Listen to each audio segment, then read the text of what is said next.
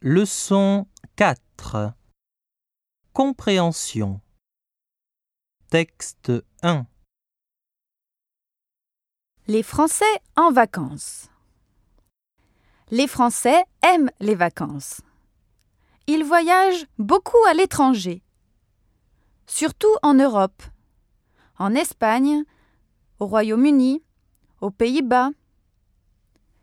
Quand ils font un voyage en dehors de l'Europe, les Français vont dans les pays d'Afrique, au Mali, en Algérie, aux États-Unis, en Asie, au Vietnam, aux Philippines, en Thaïlande, à Cuba.